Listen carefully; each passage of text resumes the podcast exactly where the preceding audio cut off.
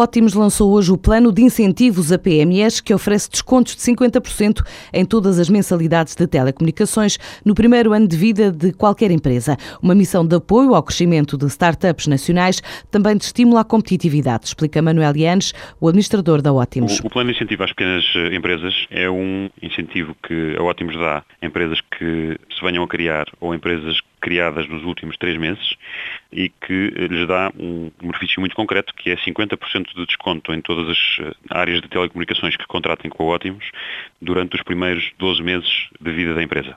E para que possam aceder, basta contactarem connosco, quer telefonicamente pelo 6939, quer indo a qualquer loja Ótimos, quer eh, falando com qualquer um dos agentes Ótimos Negócios que temos por todo o país. Para este projeto, a Ótimos conta com uma parceria do Founder Institute para fomentar o empreendedorismo através de um programa de quatro meses para a aquisição de conhecimento especializado necessário à formação da própria empresa. A ponte é, é basicamente o nosso é o empreendedorismo. As novas empresas precisam, e muitas vezes os empresários, de um apoio um bocadinho mais abrangente na forma de levar a sua ideia até um negócio de dimensão relevante.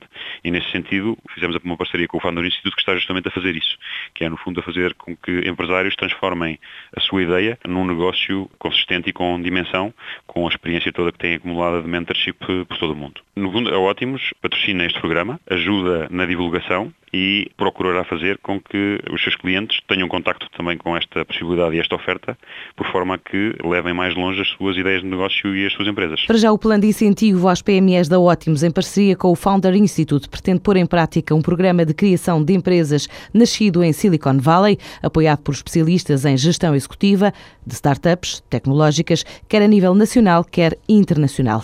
O Milênio BCP já vai no balcão número 70 em Angola, depois de inaugurar hoje mais um na zona do Cruzeiro, em Luanda. Só na capital angolana já tem 42 espaços e disponibiliza serviços de transferências rápidas, Western Union, numa altura em que dá emprego a mais de mil pessoas nas 18 províncias de Angola. O banco diz que a expansão é para continuar.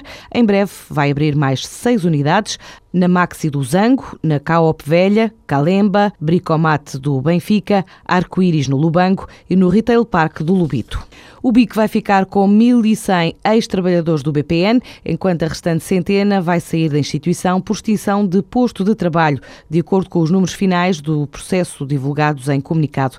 O número decidido pelos acionistas e pelo Conselho de Administração fica acima dos 750 previstos no acordo feito com o Estado, em que o BIC se comprometeu a manter pelo menos 160 dos 220 balcões e centros de empresa. A liderança do banco justifica a decisão final com os esforços feitos na melhoria do desempenho das redes comerciais, assim como o empenho dos colaboradores, ainda a confiança dos clientes e dos depositantes. As compensações com os trabalhadores despedidos vão ser asseguradas pelo Estado. De acordo com o relatório final da Comissão Parlamentar de Inquérito do BPN este ano, o Estado tem orçamentado 265 milhões de euros para responsabilidades contingentes previstas, em que se inserem as indenizações com pessoal que possa ser dispensado.